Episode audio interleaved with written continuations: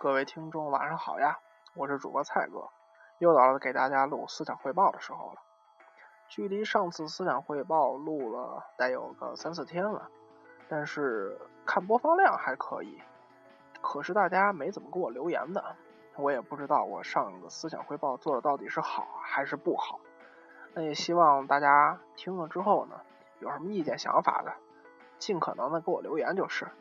这样也帮助我捋清一下。这个节目未来到底怎么做的这么一个思路吧。那么说回正题啊，今儿想给大家聊的呢，主要是关于美国和墨西哥之间非法移民的事儿。这事儿怎么来的呢？是我在研究这两个国家的外交政策啊，这不美国大选嘛，就看出来了。然后呢，呃，因为美国和墨西哥是交界的两个国家嘛，这个大家都知道。然后美国经济又这么发达。墨西哥经济又不太行，那么很多墨西哥人民自然而然的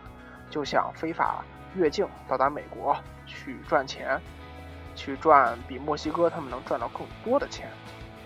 那么美国呢？因为现在他们自己的压力也很大，他们宁可把工作留给自己本国的人民，也当然不想去留给这些非法移民了。呃，然后呢，美国政府自从上个世纪开始啊，就开始在美国和墨西哥的。边境上建立了一种类似篱笆的障碍物吧。这种障碍物呢，主要建在了几个呃非法移民跨境的经常性的几个地点。当然，并不是完全建立的，因为美国和墨西哥边境大约是两千英里。这是如果都建上篱笆的话，这是个不小的开支。在这之后呢，因为你想，如果不想让一个人从 A 点到 B 点，那么最简单的、最直观的想法就是说，把中间的通道给它去掉。但是这个政策呢，在最近几年看来啊，恰恰适得其反。首先是有这么几个问题，像之前可能很多墨西哥人会在农忙季节选择到美国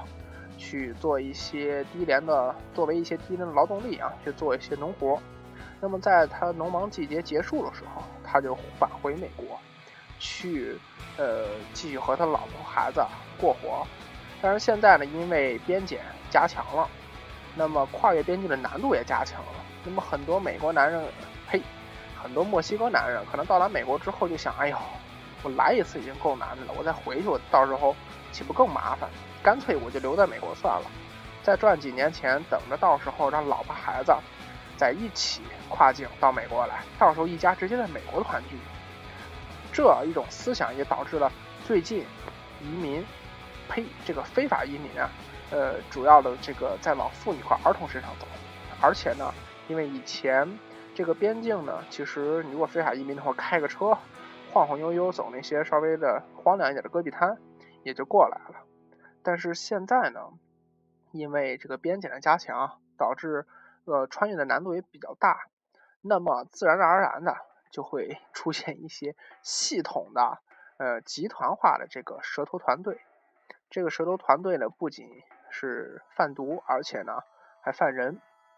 他们会有各种各样的方式，比如说把人运到了，人在美国那边给你给家里打电话啊，然后家里把钱打你，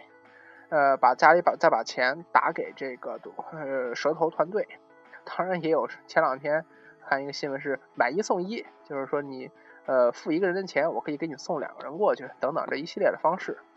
我这扯远了，再扯回来啊，就说呢，这种极端化的方式呢，反而是针对这种比较严格的边检手段。其实以前大家就随随便便过来过去，过来过去，但是现在一旦集团化了之后，那么它的规模、它的危害其实更加的严格，而且现在在蛇头的。这个集团化运作之后呢，也会出现一些非法移民在路上死亡的情况。其实呢，对于看这两年的数据，美国近两年遣返和发现的非法移民的数量，比前几年甚至上个世纪的数量都是差不多的，并没有降低的趋势，而且甚至还隐隐约约有上升的这个势头啊。所以说，我们可见这个篱笆建立的适得其反，确实不是一个好方式。这让我也也是大吃一惊了。其实让我想了想看，就咱们平常日常生活中啊，可能也是会遇到很多做决做决策的事儿。但是这种事儿呢，可能最后我们做的决策会让给我们想的不太一样。所以说，我也希望我们听友们以后在做决策的时候，多想想牵扯到这个事儿的其他人，他们碰到咱们做决策了之后，他会怎么做？先换一步借位思考，站在他们的角度想想这个问题该怎么发展。之后呢，再回头看看自己的决策到底能不能很好的实施下去。我觉得这是一个会无论说自己做决策之后出什么事儿，会给自己有个准备，而且也会增加自己做决策的成功度。嗯，就从这一个失败的离办里看起吧。可以说，上世纪的这个美国政府制定这个政策的美国政府，也都没考虑到这些。嗯，那今天就先聊到这儿，那我们下期四点汇报再见，拜拜。